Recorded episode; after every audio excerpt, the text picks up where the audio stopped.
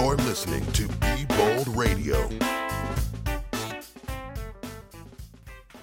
Herzlich willkommen bei Be Bold Radio, deinem Wagemut-Podcast. Be Bold Radio, das sind Rada Arns und Jörn Ogiermann, der heute für euch am Mikrofon ist.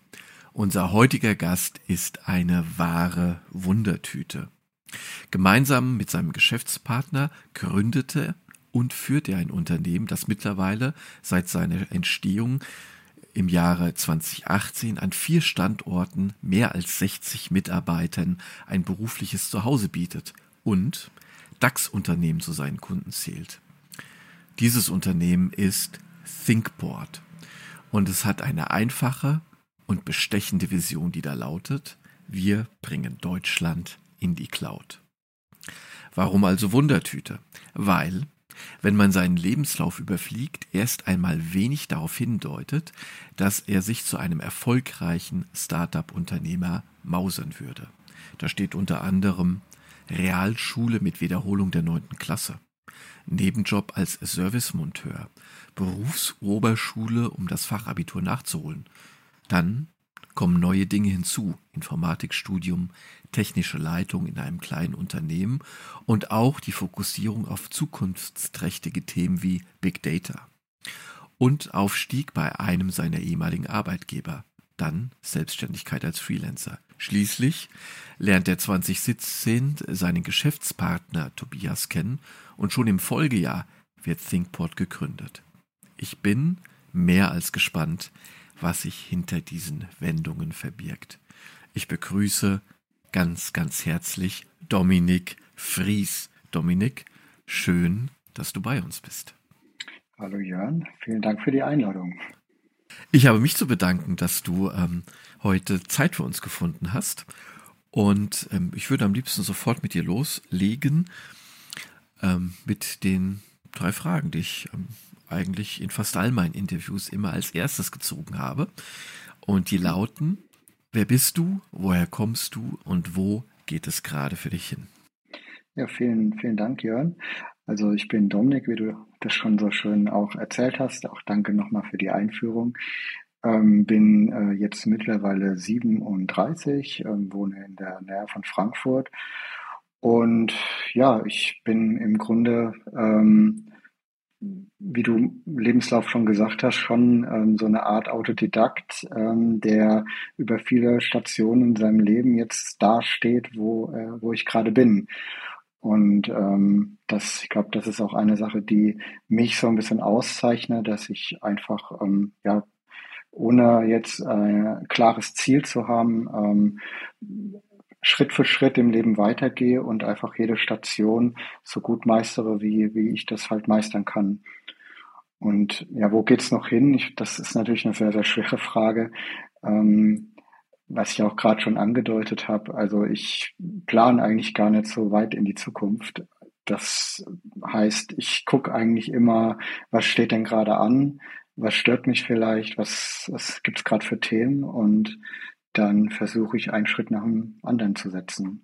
Mhm. Da steckt jetzt schon ähm, einiges drin. Möchte gerade mal hervorheben, Autodidakt, darüber möchte ich natürlich mehr erfahren. Was bedeutet es für dich eigentlich? Wie hast du das ganz speziell für dich auch verwirklicht?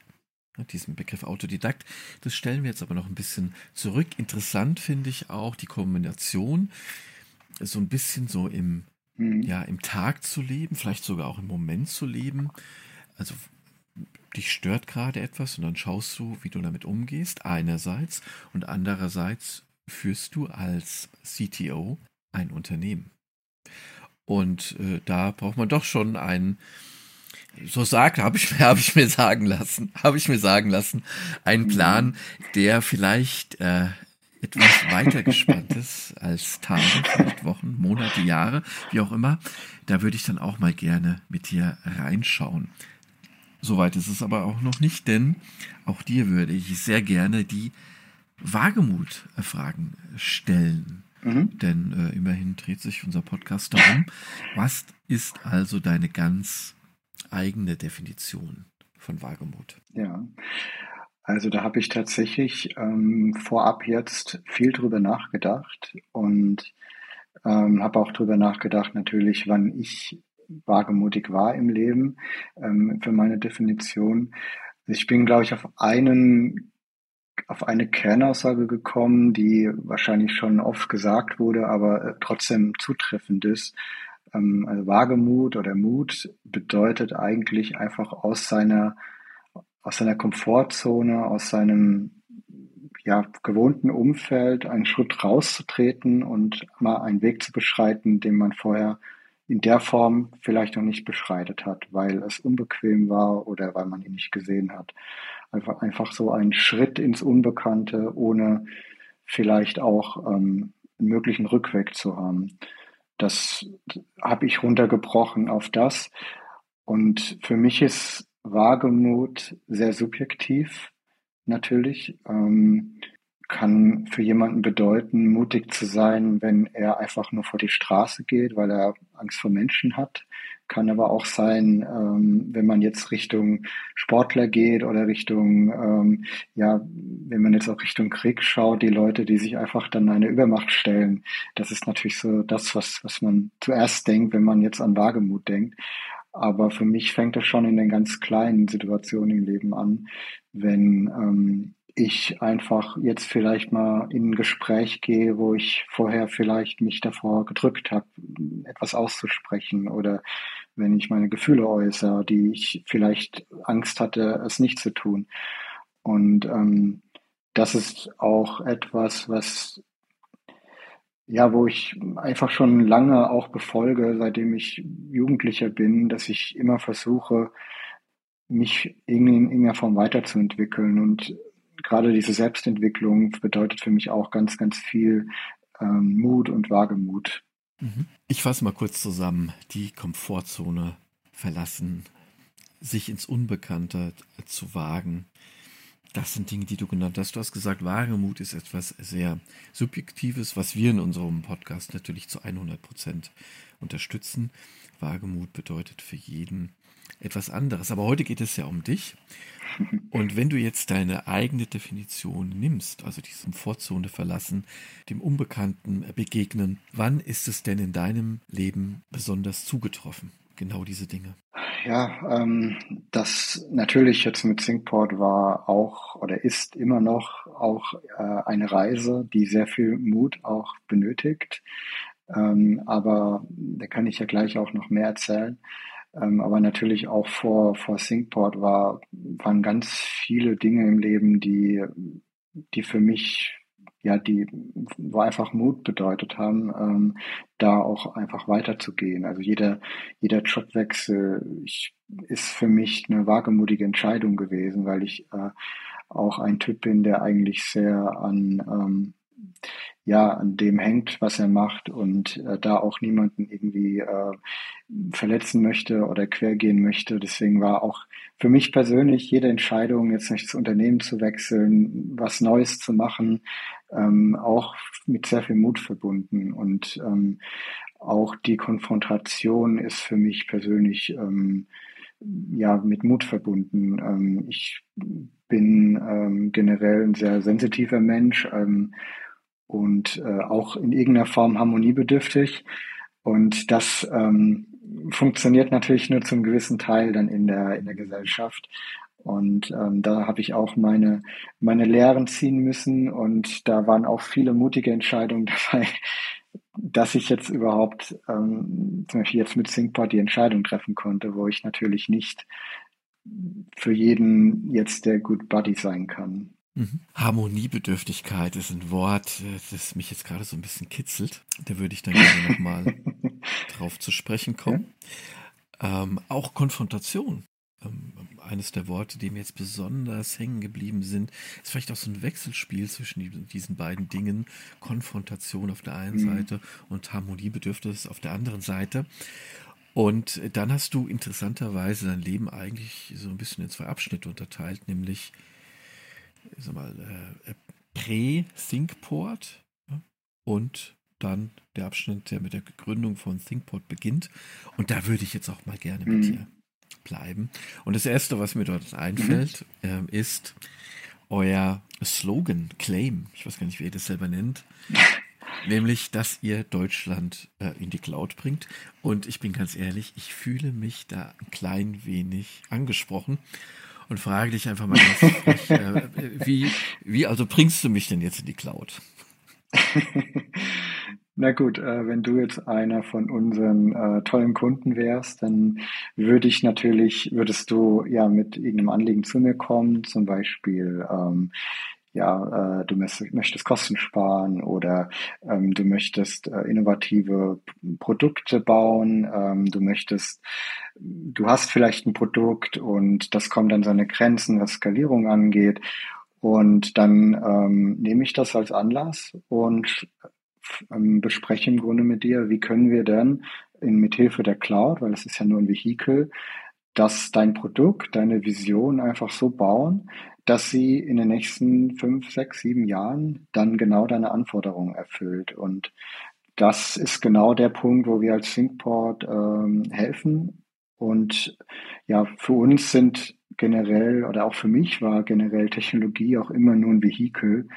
Ähm, heißt, wir, ich bin jetzt nicht der Verfechter von, es muss jetzt immer dieses eine sein und immer AWS oder immer Azure, sondern ähm, wenn du jetzt als Kunde zu mir kommen würdest, würde ich eben schauen, was passt denn gerade für dich am besten? Was ist denn deine Anforderung? Welche Technologie passt denn am besten zu dem, was du vielleicht schon gemacht hast?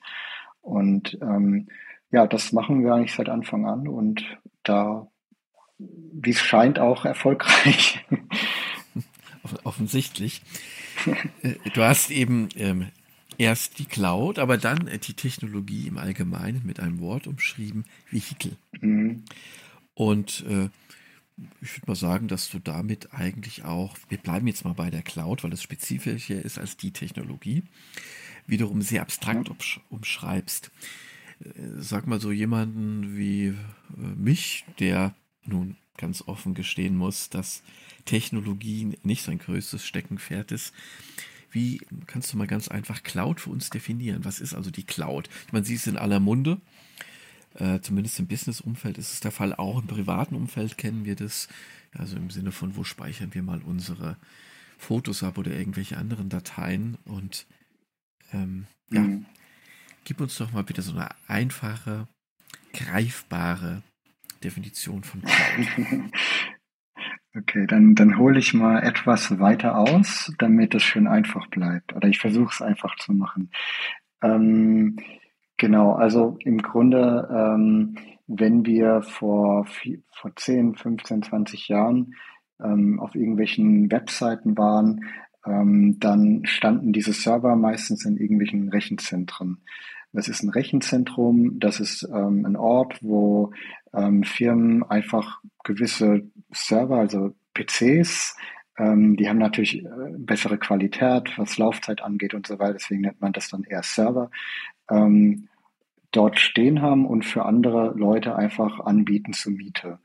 Und dann konnte man sich so einen Server mieten und konnte darauf einfach ähm, alles machen, was man wollte. Ähm, das war sozusagen der, der Start. Und äh, dann ging es weiter, dass dann diese Datencenter, ähm, also diese Rechenzentren, Dienste angeboten haben. Dann konnte man sich plötzlich ähm, ja vielleicht eine eigene Datenbank dort mieten oder man konnte sich so ein Website-Paket mieten. Und man wusste im Grunde gar nicht mehr, ist das, läuft es jetzt auf, auf irgendeinem Rechner oder wo läuft es überhaupt? Ähm, und so hat sich das immer, immer weiterentwickelt. Ähm, man, man spricht dann auch viel von Virtualisierung. Also Firmen haben natürlich dann gerade in den Anfangszeiten ihr eigenes Rechenzentrum selbst aufgebaut. Ähm, das war natürlich mit erheblichen Hardwarekosten ähm, verbunden, weil man muss sich auch umkühlen. Also erstmal die Hardware ist sehr teuer. Das ist natürlich nicht vergleichbar mit Rechnern, die man im Medimarkt kauft, sondern ähm, das geht dann teilweise in fünfstellig, sechsstelligen Bereich. Und dann muss man sich noch um Kühlung kümmern, um, ähm, um Brandschutz und alles drum und dran. Und ähm, alleine das hat so ein Unternehmen einfach extrem viel Geld gekostet. Und ähm, deswegen hat man dann schon erstes erste Mal versucht, so einen Rechner mit mehr als einer Umgebung einfach zu nutzen. Also man nennt das Virtualisierung, dass man die Hardware im Grunde in kleine Scheibchen aufgeteilt hat und jedes Scheibchen konnte wieder wie als eigenen Rechner benutzt werden. Und ähm, nach der Virtualisierung kam dann die Containerisierung. Das ist jetzt erstmal egal, das wäre zu kompliziert zu erzählen. Und dann irgendwann kamen diese Hyperscaler auf, also AWS, Azure. Es gibt aber auch ganz, ganz viele kleine Anbieter, die dann ähm, diesen Grundgedanken von diesem Datencenter einfach nochmal weitergetrieben haben. Die haben alle auch ihre eigene Hardware und ihre eigene Rechenpower, aber die haben darauf basierend einfach Services gebaut. Also wir kennen zum Beispiel iCloud, da, das ist ein File, also im Grunde wie eine Festplatte, die jedem angeboten wird. Und ähm, irgendwo hängt das auch auf einer Festplatte in irgendeinem Rechenzentrum. Aber wir haben da natürlich überhaupt keine Einsicht drauf. Wir drücken einfach auf den Knopf und dann kriegen wir äh, zum Beispiel 20 Gigabyte mehr Speicherplatz. Und dahinter diese, diese Schnittstelle dahin, das hat im Grunde, haben dann diese Cloud-Anbieter gebaut und so ein AWS oder Azure oder Google, die haben mittlerweile eben 400, 500 Services, die ja verschiedene Anforderungen einfach abbilden. Und da gehört sowas wie ähm, Datenspeicher natürlich dazu, da gehören Datenbanken dazu, da gehören äh, Verarbeitungslogiken dazu. Und der Vorteil von der Cloud ist dann einfach, ich kann die Dienste nutzen, ohne dass ich diese Hardware kaufen muss. Also ich kann die zum Beispiel, gibt es Modelle, dass ich auch, ähm, das nennt sich Pay-as-you-go, so einen Service nutze, aber nur in der Zeit, wo ich ihn wirklich brauche. Und danach habe ich, muss ich keine Kosten zahlen. Und ähm, dieses Paradigma führt natürlich dazu, dass man so Architekturen bauen kann, die erstens sehr kostengünstig sind, weil wenn da keine Daten durchlaufen, kostet die nichts, aber eben auch, ähm, ich sage jetzt mal provokativ, unendlich skalieren. Das bedeutet, ich kann ein, den gleichen gleichen Service nutzen für einen Website-User, aber auch für äh, 10 Millionen Website-User, ohne dass ich als User etwas ändern muss. Das erledigt alles die, die Cloud für mich hinten dran.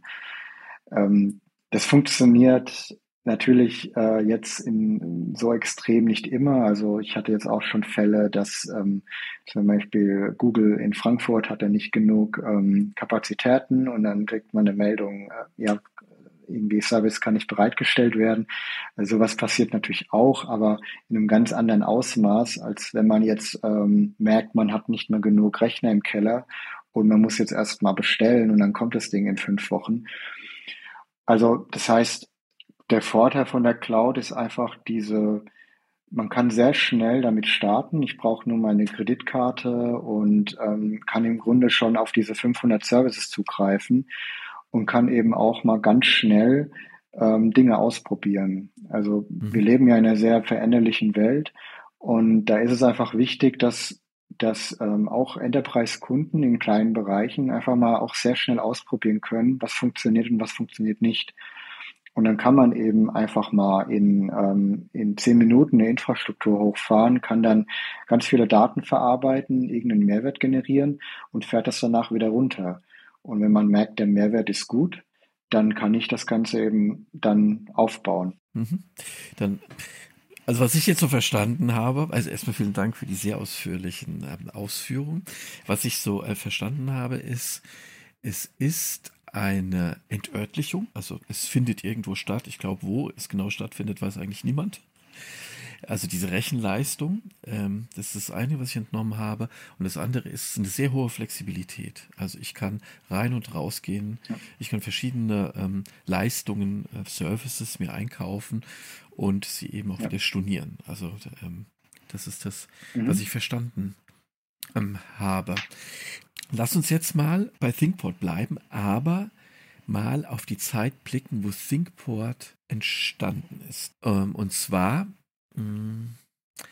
möchte ich da so eine kleine Parallele bedienen, um da ein bisschen reinzuschauen. Also was mir aufgefallen ist, das ähm, ist, dass du also deine Frau kennengelernt hast, das ist schon viele Jahre her, 2005, wenn ich es richtig im Kopf habe. Und ihr seid nach einem mhm. halben Jahr zusammengezogen. Mhm.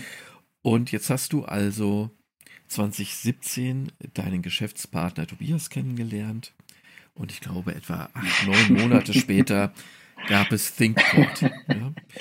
Und das, das, das, ist mir ins, das ist mir ins Auge gesprungen. Klär uns doch mal bitte auf. Also wie ordnest du das selber ein, dass du dich so schnell für jemanden entscheiden kannst und da auch so eine große Sicherheit hast? Du bist ja in beiden Fällen auch ein hohes persönliches mhm. Wagnis eingegangen. Ja, äh, ich war jetzt gespannt, äh, in welche Richtung du äh, abdriftest, aber okay. Ähm, ja, ähm, tatsächlich ähm, ist eine sehr, sehr gute Frage. Ähm, also ich treffe Entscheidungen tatsächlich sehr, ähm, ja, man sagt immer aus dem Bauch heraus, also intuitiv. Ich, ähm, ich merke einfach schnell, wenn etwas passt oder nicht passt. Und ähm, wenn ich eine Entscheidung getroffen habe, dann stehe ich dazu. Und in, natürlich, wenn es dann irgendwie hin und her, also wenn es dann zu Problemen kommt, versuche ich nochmal zu justieren. Aber generell, wenn ich mich für was entschieden habe, dann ziehe ich das, also durchziehen ist immer, finde ich, so ein komisches Wort, aber ich gehe dann mit der Entscheidung. Also ich bin nicht, bin jetzt nicht so ein Typ, wenn ich eine Entscheidung getroffen habe, dann setze ich mich dann erst nochmal hin und überlege, ja, war das jetzt das Richtige und so weiter, sondern ich konzentriere mich dann eher, eher nach vorne. Und ähm, bei meiner Frau war es damals so, ähm, das war eigentlich auch in Sekunden getroffen und ähm, tatsächlich über Internet damals kennengelernt. Ähm, und wir haben uns dann wenige Monate über Telefon und dann getroffen und dann ging alles auch sehr schnell. Äh, und mein, jetzt sind wir fast äh, 20 Jahre zusammen, also scheint die richtige Entscheidung gewesen zu sein. Ähm, und, und natürlich ähm, heißt es nicht, dass man danach äh, dass dann alles irgendwie geradlinig läuft. Also so funktioniert das Leben nicht. Aber ja, ich denke, das ist sowas, was, was jetzt auch ähm, bei anderen Entscheidungen einfach durchzieht. Ähm, man muss, also ich für mich treffe eine Entscheidung und dann gehe ich den Weg und dann bedeutet das für mich, wenn dann ein Problem kommt, dann versuche ich einfach, ja, den Weg nochmal zu justieren. Und natürlich, wenn man dann merkt, es funktioniert nicht, dann hat man ja auch was gelernt. Dann hat man die Erfahrung gemacht, okay, war eben jetzt nicht in dem Moment, die hat jetzt vielleicht einfach nicht gepasst. Und ähm, ich glaube, dieses Ausprobieren ist was, was ich ja natürlich auch in der in meiner Arbeitswelt mache, aber auch einfach pri privat. Mhm. Ausprobieren, Trial and Error ist mir da als erstes äh, mhm. mit eingefallen. Und da sind wir auch schon bei dem Thema, das du eigentlich ganz am Anfang zur Sprache gebracht hast, nämlich dein Dasein als Autodidakt.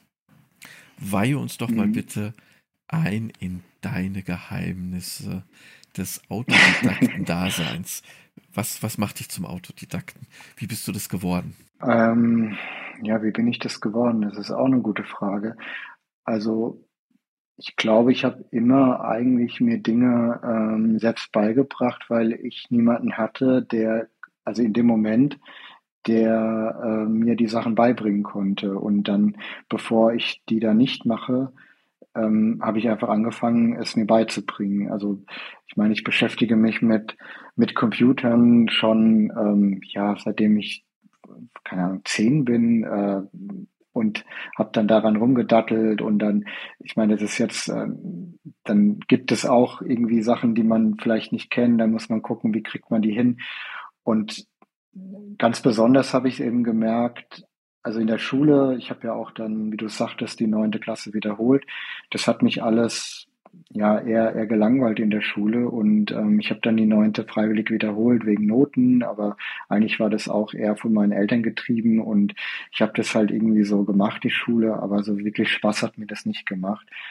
Und ähm, bei der, bei der Telekom war es noch ähnlich, also bei der Ausbildung und so richtig angefangen, mich zu finden, habe ich eigentlich erst während des Studiums. Ähm, wo ich aber nicht wegen dem Studium, sondern wegen meinem Nebenjob. Äh, ich habe dann durch einen, ähm, durch einen bekannten Job gekriegt bei einer lokalen Firma und habe dann da den Chef in der IT unterstützt. Und dann hieß es eben, ja, mach da mal das Programm. Und ich konnte überhaupt nicht das entwickeln. Äh, und dann musste ich mich halt hinsetzen und musste mir das beibringen. Äh, Und so habe ich das gelernt. Und dann ein Jahr später hatte ich das an der Uni und habe es dann halt nochmal sozusagen also didaktisch gelernt. Aber ähm, ich brauche, also ich habe gemerkt, ich brauche immer, ähm, ich muss mir die Sachen angucken und ich muss irgendwie, es muss Klick machen. Und ich, klar, mittlerweile, ich schaue mir dann ähm, auch viel, äh, oder beziehungsweise um, um es vielleicht ein bisschen klarer auszudrücken. Ähm, ich habe mich dann in meinem Arbeitsleben einfach auch in so einem Umfeld bewegt, wo es auch einfach nicht viele Experten gab. Also ich, ich habe dann, ähm, als ich dann zu meinem ersten Arbeitgeber kam, das war auch mit so einer Art Ausbildungsprogramm verbunden, das habe ich aufgesaugt. Also da ging es um SQL und BI und so weiter. Und ich bin dann in mein erstes Projekt gekommen und ich habe da ganz schnell eine eigene Lösung gebaut, weil das hat mir einfach irgendwie Spaß gemacht. Und wenn ich einmal was verstanden habe, dann habe ich irgendwie gerade Technologien, dann kann ich einfach irgendwie sehr viel drauf aufbauen und kann diese Pattern nutzen, um wieder andere Pattern zu verstehen. Und ich war da sehr schnell, einfach bin ich komplett allein gelaufen und habe dann, wurde auch so ein bisschen zu diesem Experten von diesem System. Ähm, das war auch der Grund, warum mich der, der Kunde dann später nochmal angefragt hat als Freelancer. Ähm, und dann habe ich halt gemerkt, da kam dieses Big Data Thema auf und es war auch ganz neu und ich wollte da unbedingt rein, weil ich das total spannend fand. Und da bin ich dann zu einer Firma gewechselt, auch mit dem, mit der Idee, ja, da gibt es ja schon Experten, da kann ich von denen lernen war dann leider auch so, dass ich da hinkam und ich war, da waren zwar Leute, die konnten auch schon, aber ich war da ganz schnell wieder der, der das am besten konnte. Und dann war ich wieder dran, naja, was willst du denn machen, wenn du niemanden hast, der die Sachen beibringen kann? Dann musst du ja irgendwie dich selbst durchfuddeln. Und ähm, natürlich so in, in der Beratung, gerade mit so einem neuen Thema, da musst du permanent gucken, wie du Dinge löst, dir Sachen beibringen. Und ähm, das habe ich dann bei der, bei der zweiten Firma gemacht, bei der dritten Firma gemacht. Und dann ähm, habe ich gemerkt, durch die Anfrage auch, ähm, eigentlich hatte ich überhaupt nicht vor, mich selbstständig zu machen.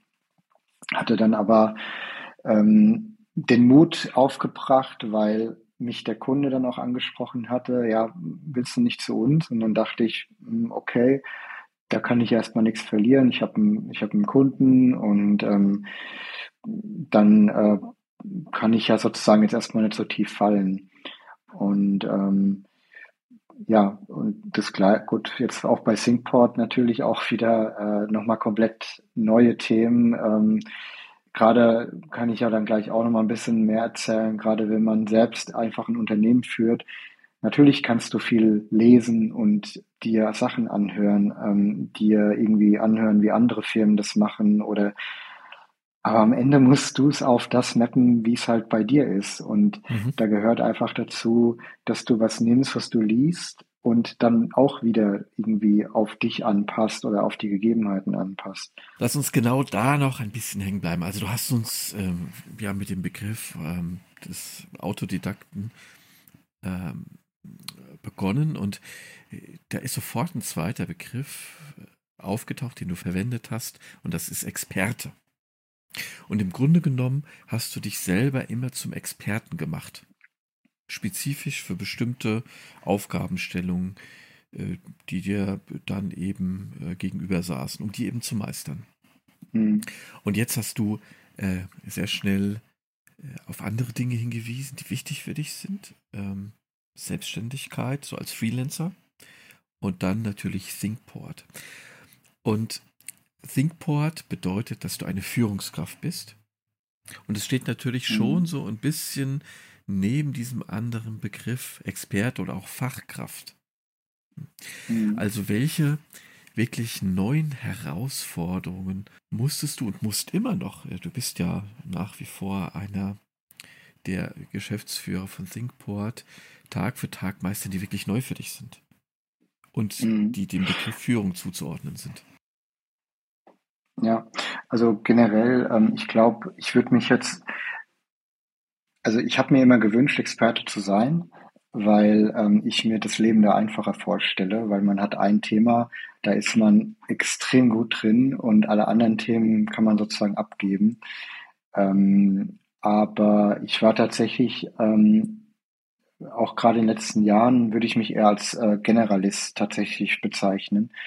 Und ich bin sogar der Meinung, ähm, jetzt ein Experte eine Firma führen, das würde nicht funktionieren, ähm, weil äh, selbst ja gut, ich überlege gerade, unsere Mitarbeiter sind eigentlich auch eine Mischung aus Experte und, und Generalist. Ähm, das hat vielleicht so eine Beratung an sich, ähm, weil man einfach mit so viel konfrontiert wird und dann gibt es keinen geraden Weg.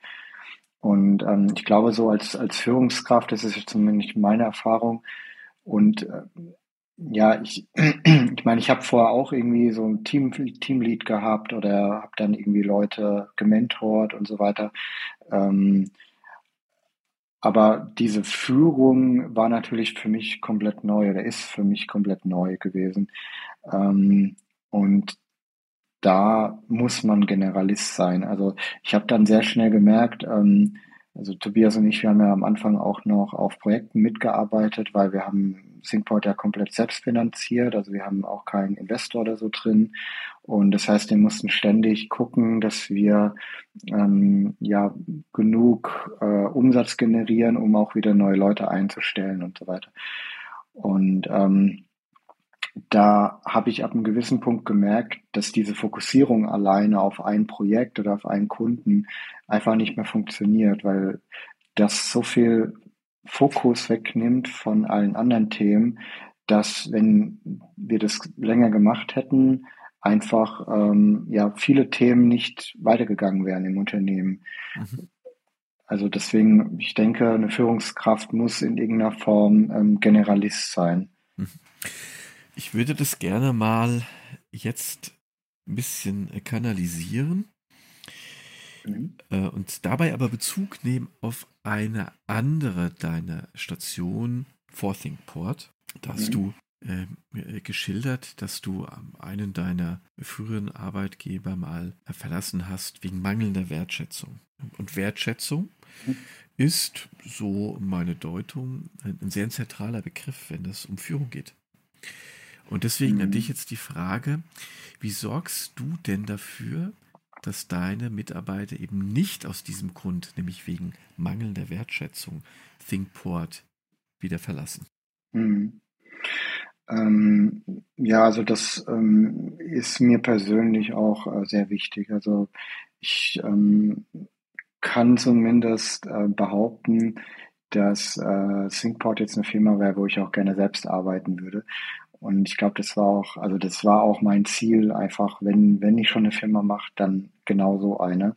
Äh, also nicht jetzt Fokus auf, wir wollen jetzt unbedingt ähm, jeden Pfennig rauspressen und, sondern es soll eine geile Firma werden, wo, wo sich eben jeder wertgeschätzt fühlt. Und ich glaube, ähm, was wir eben, oder was ich auch ganz klar damit, ähm, damit verbinde, ist, man, man muss den einzelnen Leuten einfach ihre zuhören, was haben sie für ein Bedürfnis und versuchen, so viel Spielraum zu geben, ähm, wie, wie möglich. Also auch einfach ein Feld, wo sie sich ausleben können. Aber die Aufgabe natürlich jetzt äh, von, von mir auch ist, einen Rahmen vorzugeben. Also wir, wir hatten auch Anfang 2021 nochmal so intern äh, viel an der Hierarchie umgestellt, an der Organisation und hatten eben versucht, auch mit Rahmen zu arbeiten. Und ähm, jeder, der bei uns ist, hat im Grunde einen Freiraum, wo er für sich selbst gestalten kann. Und wenn neue Ideen hochkommen, hat er eine Möglichkeit, die auch ähm, ja, vorzubringen und wir versuchen da auch jeden irgendwie anzuhören. Äh, genauso, wenn jetzt Wünsche sind oder wenn irgendwas nicht ähm, gut läuft, einfach ein Ohr zu haben ähm, für die Leute und das dann auch ernst zu nehmen. Ähm, ich glaube, dass, also das wäre zumindest was für mich Wertschätzung jetzt in einem Unternehmensumfeld bedeutet. Ähm, wenn ich jetzt super engagiert bin und ich möchte ganz viele Dinge machen, dass dann da auch jemand ist, der, der mich anhört, der mich ernst nimmt und der dann auch sagt, gut, super, finde ich geil, äh, mach doch mal das, mach doch mal das, wir haben da noch was. Und dann vielleicht auch einfach eine Bühne gibt, um das Ganze dann auch vielleicht ein, der, der, der Firma zu zeigen oder so. Da möchte ich ähm, noch ein bisschen, ja, also vielleicht so ein bisschen neu ansetzen und trotzdem nah an diesem Thema bleiben. Führung. Äh, du hast eben auch sehr schön äh, geschildert, dass dort jeder seinen Raum bekommt, wenn er ihn möchte. Und äh, damit natürlich auch Aufmerksamkeit und damit letztendlich auch Wertschätzung. Jetzt ist es ja, ich sage mal, in modernen wobei der Begriff modern auch schon wieder altbacken ist, ich verwende ihn trotzdem mal, in modernen Organisationen, ähm, die haben ja häufig ein Problem, und zwar Diffusion von Verantwortung. Also in hierarchischen mhm. Organisationen gibt es weniger, weil äh, da kann man Verantwortung relativ leicht ähm, zuordnen. Mhm. Und in so Strukturen, die eher flache Hierarchien haben, und es hat alles, was du jetzt gesagt hast, hat sich für mich danach angehört, dass ihr eher flache mhm. Hierarchien habt, dass ihr einen sehr informellen Führungsstil habt, einen sehr kooperativen Führungsstil habt. Wie, ja, schafft ihr es, dass dieses Schreckgespenst, die Fusion von Verantwortung bei euch, wenn überhaupt nur ganz kurz verweilt? Ja, ähm, also generell muss man sagen, ähm, wir wachsen, wir wachsen ja stetig äh, und jede Größe bringt neue Herausforderungen. Ähm, und wir müssen uns ständig auch neu, neu erfinden. Wir merken, Dinge funktionieren plötzlich nicht mehr. Und genau das ist natürlich auch ein Thema, was zum Beispiel aktuell ähm, ein Punkt ist, Verantwortungsbereiche. Also ähm, wer trägt denn welche Verantwortung? Und ähm, das hast du schon richtig erkannt. Also wir haben, wir haben im Grunde ähm, ja keine Hierarchie. Wir haben ein Circle-Prinzip. Also wir haben dann ähm, zum Beispiel einen operativen Circle, der nennt sich AWS. Und ähm, der hat, äh, ist über unsere verschiedenen Locations ähm, verteilt. Und jede Location hat ein Location Lead. Das heißt, wenn jemand in Frankfurt sitzt und in AWS, dann hat er eigentlich zwei Ansprechpartner, ähm, die jetzt, also das ist eine Pers zwei Personen dann und die zwei Personen, der Location Lead und der Circle Lead, der spricht dann wiederum mit mir und Tobias. Ähm, und wir geben sozusagen Ziele an die Circle und Location Leads. Die haben alle verschiedene äh, auch Ziele, die sie im Jahr befolgen müssen. Die brechen wir runter. Und ähm, die Circle Leads geben dann praktisch einen fachlichen Input, also einen fachlichen Rahmen vor. Zum Beispiel, wir müssen dieses Jahr ähm, die die Zertifizierung machen, wir müssen einfach besser werden in gewissen Themen. Und der Location Lead ist im Grunde dafür da, dass die Leute bei der, beim Standort einfach happy sind und hat dann das Ziel Wachstum und so weiter. Und ähm, jetzt haben wir aber aktuell so ein bisschen das Problem, ähm, naja, der Mitarbeiter weiß aktuell nicht genau, bei welchem Problem soll er denn wohin gehen. Und jetzt probieren wir sozusagen da auch Verantwortungsbereiche einzuführen, damit man genau weiß, okay, der Mitarbeiter mit dem Problem soll an diese Person erstmal gehen. Und davor war es so, dass ähm, wir praktisch auch noch viel über unseren Schreibtisch laufen haben. Ähm, das heißt, viele Entscheidungen hingen an, an mir und Tobias. Und das geht nur bis zu einer gewissen Größe gut, weil am Ende, also wir haben das nicht bis auf die Spitze getrieben zum Glück, aber man ist einfach dann, so viele Entscheidungen stehen dann einfach und äh, dann kann einfach keine, keine Entwicklung weitergehen. Deswegen mussten wir die, die Entscheidungskraft einfach verteilen und wir haben einfach einen Weg gesucht, wie wir das so machen können, ohne eben diese Hierarchiestufen einzubauen. Und ähm, es kann sein, dass wir, wenn wir dann über 100 sind oder über 120, irgendwie wieder eine Änderung machen müssen. Äh, wir haben gerade das Problem, gut, was ist denn, wenn so ein Circle auch jetzt mal größer wird als vielleicht 15 Leute? Ist der dann überhaupt noch managebar oder müssen wir den aufteilen oder gibt es dann Subcircle? Und also genau an diesem Punkt stehen wir gerade, was auch irgendwie super spannend ist und das ist auch wieder sowas, klar, du kannst danach googeln, du kannst irgendwie dich einlesen, aber am Ende musst du ja gucken, wie das bei dir funktioniert. Und ähm, ja, also das heißt, es ist eigentlich gerade ein Prozess. Ich glaube, wir haben für uns jetzt gerade eine Möglichkeit gefunden, die funktioniert, aber ich würde jetzt nicht sagen, dass wir das so gelöst haben, dass es perfekt ist.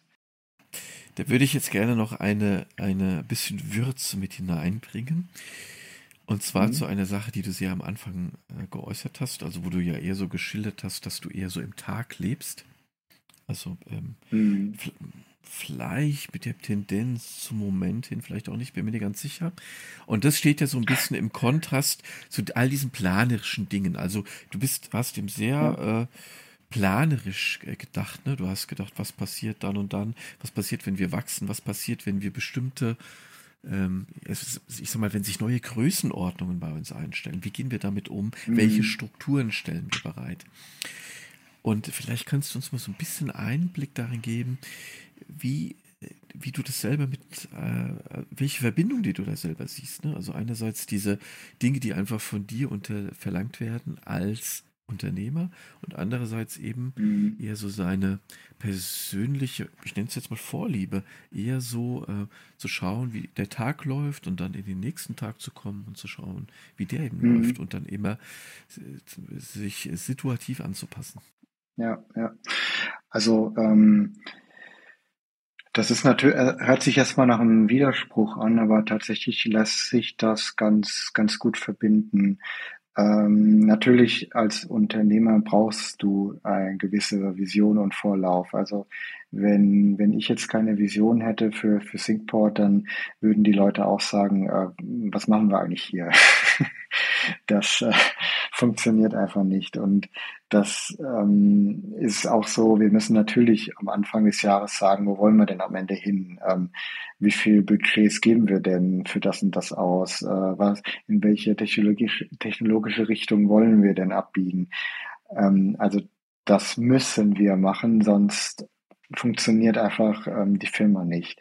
Also das heißt, da wird man natürlich so ein bisschen für gezwungen, aber ganz ehrlich, das finde ich auch mittlerweile eigentlich sehr, sehr angenehm, weil man, man nimmt sich dann Zeit und man, man setzt sich einen Rahmen und sagt, okay, was ist denn jetzt das Ziel, was ist denn realistisch? Und ähm, das macht man ja auch im Moment. Also man setzt halt einfach einen Rahmen und ähm, man muss dann aber immer im Moment gucken, ist denn der Rahmen noch äh, tragbar? Also das heißt, man setzt sich kein, man kann sich eigentlich im Leben ja nie etwas komplett festsetzen. Man muss es immer wieder neu bewerten. Und ähm, das ist für mich dann dieses im Moment leben oder in, in ja, ist ja nicht in den Tag hinein, aber einfach von Tag zu Tag neu zu gucken, passt denn das noch? Ähm, also einfach auch immer wieder hinterfragen.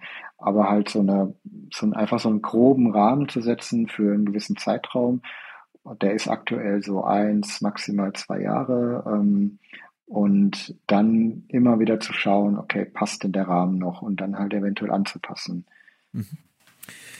Ich würde jetzt gerne zu unserem Gespräch ähm, noch einen weiteren Menschen hinzuziehen, natürlich nur gedacht hinzuziehen, der diese ganze Entwicklung, die du selber erlebt hast, miterlebt hat, nämlich deine Frau. Mhm. 2005 habt ihr euch kennengelernt, jetzt haben wir 2022. Sie hat also sagen, miterlebt, wie du, ich sag mal, vom Servicemonteur im Nebenjob ja, zum Unternehmen, zum Unternehmer wurdest.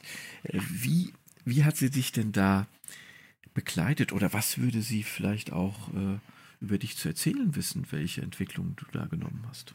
Uh, äh, ähm, ja, sogar schon seit der, seit der Ausbildung äh, kennt sie mich. Also wir haben äh, von, wir sind ja sehr schnell zusammengezogen, wie gesagt, und ähm, wir haben eigentlich alles in irgendeiner Weise zusammen durchlebt. Also von wir verdienen nur ganz, ganz wenig Geld und müssen wirklich äh, vom Hand im Mund leben, ähm, bis wir haben dann beide Jobs und das stabilisiert sich langsam. Und ähm, ja, ich würde, also man, man stützt sich einfach äh, gegenseitig. Also mhm. Ähm, ich habe nie das Gefühl, dass das jetzt irgendwie meine Leistung auch ist, sondern das ist immer irgendwie ein, ein gemeinsames Ding, weil ich, wenn, ähm, wenn ich jetzt Zeit habe, ähm, dann, also wenn ich jetzt Zeit brauche, dann unterstützt sie mich und ähm, ich meine, alleine auch, äh, man macht ja auch eine Entwicklung zusammen durch und äh, ganz viele Dinge, die, die so im Leben passiert sind, die reflektiert man gemeinsam, man wächst gemeinsam und ähm, das lässt sich ja, also bei uns zumindest gar nicht ähm, irgendwie vermeiden. Und ähm, ja, das will nur damit sagen, wir sind auf alle Fälle beide da sehr stark dran gewachsen und, ähm, und ich glaube, äh, so in der Form wäre das auch gar nicht ohne, ohne sie, ähm, hätte es gar nicht ohne sie funktioniert, weil ähm, einmal diese, diese Rücksprachen, die man natürlich immer wieder hat, aber auch diese Rückhalt, wo man weiß, okay, da, da ist noch jemand, der, der einem dann auch ähm, irgendwie beisteht oder hilft oder ein offenes Ohr gibt. Und ähm, ja, deswegen, da, da bin ich äh, auch äh, ganz, ganz glücklich, dass da ähm, einfach auch so jemanden äh, in meinem Leben habe. Hm. Danke dafür. Lass uns doch jetzt ähm, mal bei Menschen bleiben. Und zwar bei der Frage nach besonderen Begegnungen, die du hattest. Ich sag mal, von deiner Ausbildung bis heute gibt es da vielleicht so ein, zwei Begegnungen, die für dich wirklich besonders und damit auch erwähnenswert sind. Ja, natürlich dich, Jan. äh, äh, guter Trick, kann ich aber leider nicht durchgehen lassen. ähm, also, ähm, ich glaube, dass es gar nicht so diesen einen, einen Menschen, also ich kann es jetzt gar nicht auf so einen Menschen runterbrechen. Ähm, ich, ähm, weil jeder, jeder Mensch, ob er jetzt mit einem gesprochen hat oder ob man mit dem interagiert hat, ähm, hat einem in irgendeiner Weise irgendwas mitgegeben. Und ich glaube, das können auch Menschen gewesen sein, die ich in dem Moment ganz schlimm fand oder die mich angekotzt haben, wo ich aber im Nachhinein einfach gesagt habe, okay, so möchte ich nie werden oder so. Deswegen, ich, ich bin jetzt auch kein, kein Fanboy oder so. Also ich habe niemanden, wo ich jetzt sagen will, das ist jetzt mein Idol und da möchte ich irgendwie genauso werden. Mhm. Ich ähm, jede Begegnung hat für mich irgendwie was Besonderes und ähm, ich versuche dann da auch was rauszuziehen. Deswegen kann es jetzt gar nicht so auf einzelne Begegnungen irgendwie äh, runterbrechen. Mhm, ja. Kann ich gut ähm, verstehen. Wir haben jetzt sehr, sehr viel über deine Vergangenheit geredet, über das, was war. Jetzt würde ich mal gerne mit hier nach vorne blicken. Wir haben das eigentlich schon so ein bisschen getan, indem du gesagt hast äh, oder über das Wachstum von ThinkPort gesprochen hast und da auch bestimmte ähm, ähm, Dinge schon geäußert hast. Jetzt will ich die Frage mal so ein bisschen größer stellen. Was ist also deine Vision für, für dein Leben, für dein restliches Leben, das, die Zeit, die dir also noch bleibt?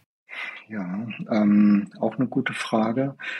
Ähm, also ich will auf alle Fälle, unabhängig jetzt vom, äh, vom Unternehmentum, habe ich noch so ein paar Sachen, die ich auf alle Fälle machen möchte. Ähm, ich habe mir vorgenommen, den, den PCT nochmal zu laufen und mir auch einfach nochmal äh, Zeit, Zeit, auch viel Zeit für mich zu geben. Ähm, ich habe jetzt die letzten Jahre schon äh, sehr viel auch in Arbeit investiert und ähm, habe mir da auch vorgenommen, dann auch eine Zeit nochmal zu haben, wo ich mich mehr auf mich zurückziehe. Ähm, ich, das ist so ein Prozess, den ich jetzt aber auch schon während, während Thinkport mache, dass ich einfach versuche, dieses Leben mit der Arbeit, was mir natürlich auch, äh, was ein großer Teil von meinem Leben ist und auch Spaß macht, sonst würde ich es ja nicht machen, ähm, trotzdem nicht so viel Macht zu geben, dass da noch Raum für anderes ist. Das ist gerade als Unternehmer nicht so ganz einfach, aber ähm, ja, ich möchte da auch in der Zukunft einfach noch weiter daran arbeiten, dass ich eben auch ähm, unabhängig von der Arbeit dann ähm, noch sozusagen ein Leben habe. Und ja, ich glaube einfach, ich habe jetzt, wie, wie, ich ja schon gesagt habe, ich gucke jetzt gar nicht so weit nach vorne. Ähm, das ist so aktuell das, wo, woran ich arbeiten will, ähm, diesen Ausgleich einfach zu schaffen. Und ähm, wir sind dabei, natürlich SyncPod noch größer zu machen. Da ähm, das ist natürlich auch eine Vision, die, die ich irgendwo habe, ähm, weil jede Phase macht irgendwie Spaß und da mal gucken, wo die Reise dann noch hingeht, das finde ich total spannend. Und ja, weiter gucke ich einfach erstmal nicht mehr. Ich ähm, möchte noch bei Zukunft bleiben und mhm. ähm, bei etwas, was ein bisschen spiritueller ist, nämlich bei dem äh, Sterbebettgleichnis, bei dem es ja darum geht, dass wenn man Menschen auf dem Sterbebett fragt, ob sie etwas bereuen, es ja so diese Tendenz zu einer Antwort gibt, dass sie eher bereuen, etwas nicht getan zu haben, als die Dinge, die sie getan haben. Mhm. Das ist das eine. Das andere ist, dass sich eigentlich so zwei Gruppen unterscheiden lassen. Also so ein schönes, einfaches Bild, nämlich solche, die eigentlich ähm, ja nichts bereuen und friedlich gehen können und andere, die durchaus bereuen und noch gerne etwas machen würden. Ähm, du bist 37, weiß ich vielleicht noch nicht das Alter, in dem man so eine Bilanz zieht, aber eigentlich ist es schon fast so eine kleine Bilanzierung deines Lebens, ähm, die wir jetzt mit der Frage wagen, was möchtest du also in deinem Leben noch tun, damit, wenn dir diese Frage auf dem Sterbebett gestellt wird, du eigentlich möglichst still sein kannst und ja zu dieser mhm. friedlichen Gruppe gehörst. Mhm.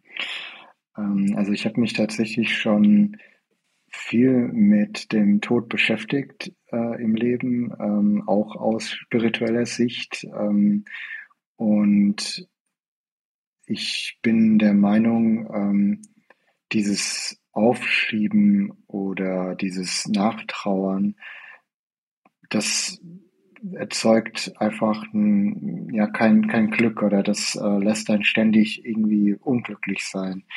Und klar, ich möchte noch Dinge in meinem Leben irgendwie machen. Ähm, Wäre jetzt schade, wenn ich irgendwie gehen würde. Aber ich habe trotzdem immer mehr einfach so einen Frieden in mir. Und das ist auch das, was ich, was ich, äh, daran, woran ich arbeite. Also einfach zu sagen, ich bin jetzt hier im Moment und alles ist gut. Und ähm, ich stehe jetzt hier mit all dem, was ich bisher gemacht habe.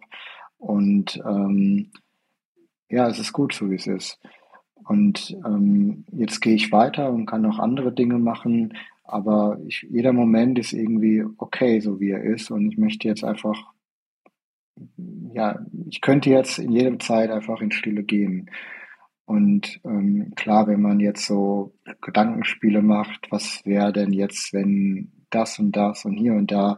Da habe ich mich früher auch sehr viel drin verloren. Ähm, und klar kann ich sagen, ich hätte schon vielleicht direkt nach dem Studium mich selbstständig machen können und dann äh, hätte ich irgendwie ganz viel überspringen können und dann hätte ich vielleicht auch früher irgendeine Firma gehabt oder auch nicht. Ähm, aber ja, das sind ja so Gedankenkonstrukte, die in jede Richtung gehen können. Deswegen ich glaube, die, die Vergangenheit ist da, um einfach ähm, daraus zu lernen und jedes Ding, was in der Vergangenheit ist, kann man nicht mehr ändern. Es ist vorbei. Und ähm, die Zukunft kommt einfach noch. Und was man bestimmen kann, sind diese, diese drei Sekunden, die man als Augenblick wahrnimmt. Und ähm, die versuche ich einfach äh, zu gestalten. Und versuche in den drei Sekunden einfach meinen Frieden zu haben. Dann würde ich jetzt gerne mit dir so langsam auf die Zielgerade einbiegen mit Blick auf die Uhr. Wir sind nahe an der Stunde und einfach mal diese Zielgerade anfangen zu begehen mit der Frage, was hast du eigentlich vielleicht auch gerade seit der Gründung von ThinkPort Neues oder auch Erstaunliches über dich gelernt? Ähm, dass man auch öfter mal anecken muss ist, glaube ich, so eine Sache, die äh, ich jetzt gerade so als Geschäftsführer gelernt habe, ähm, um anderen die Freiheit zu geben, halt nicht anzuecken, anecken zu müssen. Mhm. Ich glaube, das ähm, fasst das so ganz gut zusammen und das ist für mich, das mag jetzt für jeden oder für ganz viele nichts bedeuten. Ähm, aber für, für mich persönlich ist es halt ähm, ja einfach aus der Geschichte heraus was was Größeres. Deswegen würde ich das jetzt so als als Learning nehmen, was ich jetzt gerade in der Zeit mit Syncpod halt viel viel gelernt habe. Hm. Damit schließt du eigentlich gerade den Kreis ähm, unseres Gespräches. Äh, mir fallen nämlich jetzt wieder ein Harmoniebedürfnis und Konfrontation. Du hast eben gerade über Konfrontation gesprochen und hast, also für mich war das jetzt sehr spürbar, auch wirklich ähm, ja, gezeigt, wie, wie viel Kraft dich das auch kostet, äh, in, also deine Komfortzone in so einem ähm, situativen äh, Kontext zu verlassen und eben dich mit anderen zu konfrontieren. Du hast es jetzt eigentlich schon so ein bisschen beantwortet mit ähm, Anecken, aber vielleicht fallen dir noch andere Dinge ein. Wir sind nämlich jetzt bei dem Thema Tipps für andere, für andere, die vor einer ähnlichen Herausforderung stehen, die vielleicht auch ein Unternehmen gründen wollen oder sich selbstständig machen wollen oder was auch immer. Welche Tipps mhm. hast du denn an solche Menschen, hm, damit es ihnen vielleicht gelingt, genau diesen einen Schritt zu gehen, der ihnen noch fehlt, um den Mut zu finden, das umzusetzen, was sie gerne umsetzen würden? Mhm. Also ich glaube, das, was ich auch jetzt für mich mitgenommen habe äh, und mir hätte lieber früher sagen wollen, ähm, natürlich muss man äh, gucken auf ganz auf ja auf einer objektiven Ebene, das, was ich vorhabe, hat es irgendwie Bestand. Ähm, wenn ich jetzt irgendwie eine Geschäftsidee habe, wo, wo ähm, überhaupt es klar ist, dass das nicht funktionieren wird, dann macht es natürlich und man googelt einmal und findet da äh, ganz viele Beispiele, die, äh, die nicht funktionieren.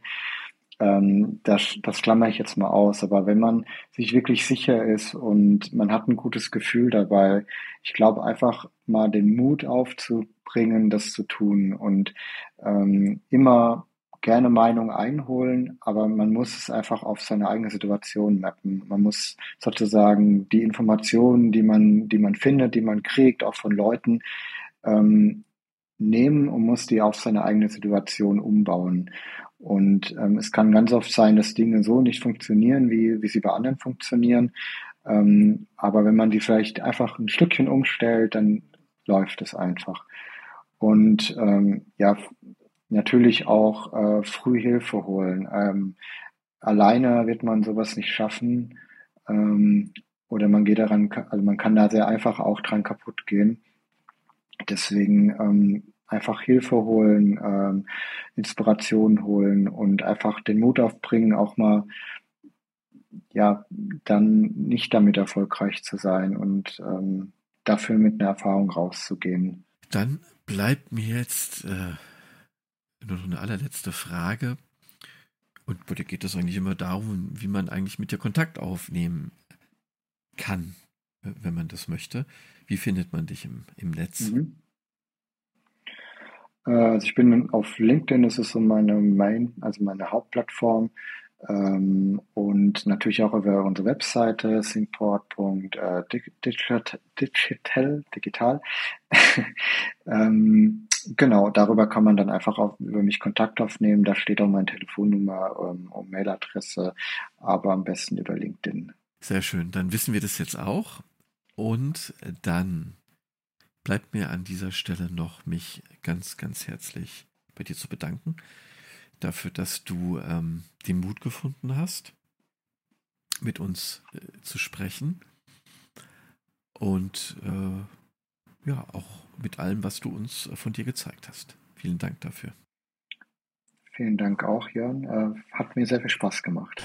Das freut mich. You're listening to Be Bold Radio.